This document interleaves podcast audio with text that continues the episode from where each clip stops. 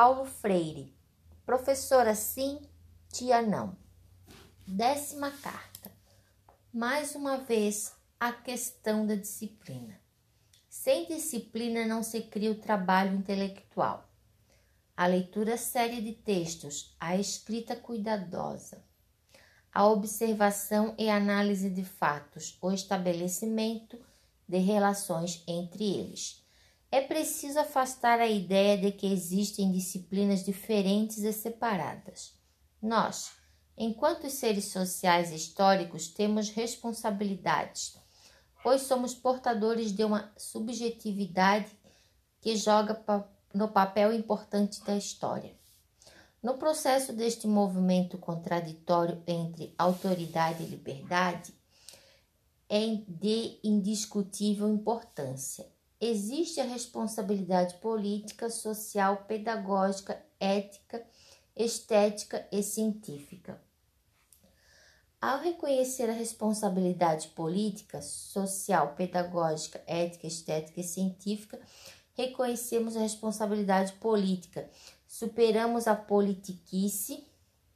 Ao sublinhar a responsabilidade social, abandonamos o individualismo.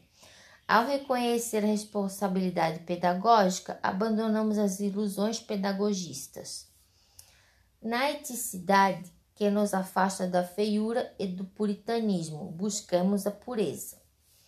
Finalmente, aceitamos a responsabilidade científica, recusando a distorção científica. A disciplina no ato de ler, de escrever, de escrever e ler, no de ensinar e aprender. No processo prazeroso mais difícil de conhecer a disciplina, no respeito e no trato da coisa pública, no respeito mútuo. Não vale dizer que os professores, independente do seu grau de trabalho, terá importância no que faça ou não faça.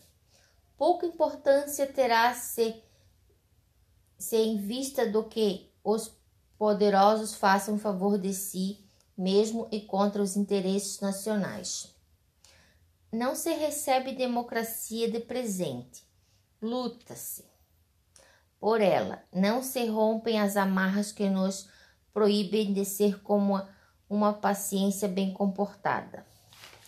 Mas com o povo mobilizando-se, organizando-se, conscientemente crítico.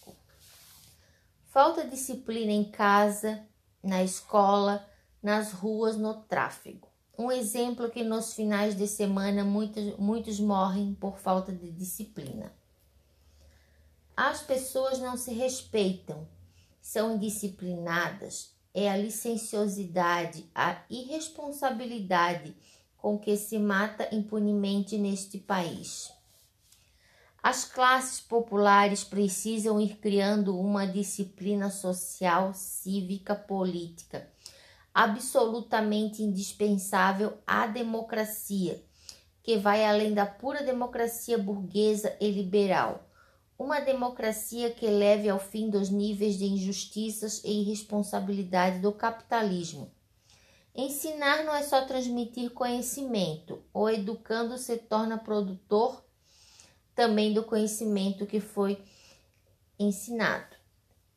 Neste movimento dialético de ensinar e aprender vão se tornando conhecer e reconhecer.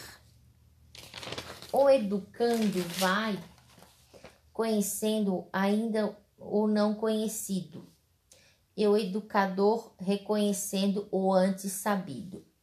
Aprender exige disciplina, disciplina que não pode dicotomizar-se da disciplina política. Indispensável a invenção da cidadania.